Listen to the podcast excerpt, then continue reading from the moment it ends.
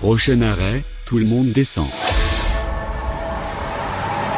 Tchou tchou On descend du bus à l'arrêt gare routière à Mayenne pour prendre le train. Renaud Panlou est guide conférencier au Pays d'Art et d'Histoire Coévron-Mayenne. On est devant la gare qui va connaître ses belles heures à la fin du 19e siècle.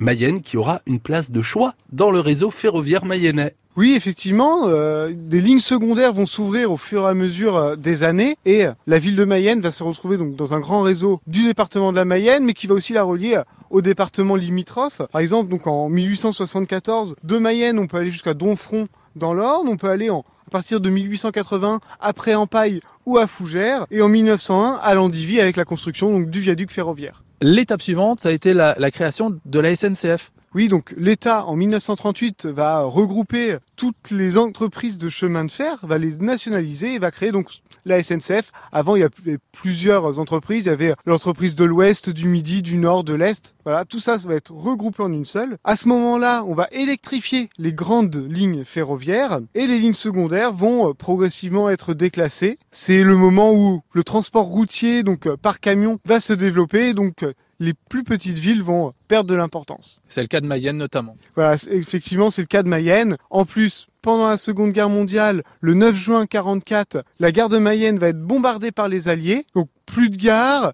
les lignes qui vont commencer à s'essouffler et on va quand même reconstruire un bâtiment, donc le bâtiment actuel en 1961. Mais le déclin du trafic va occasionner donc la fermeture définitive de la ligne entre Mayenne et Laval le 30 mai 1970 pour les voyageurs et en 91 pour les marchandises. Aujourd'hui, donc, ces anciens tracés des voies de chemin de fer peuvent être euh, empruntés à pied, à vélo, ce sont ce qu'on appelle les voies vertes.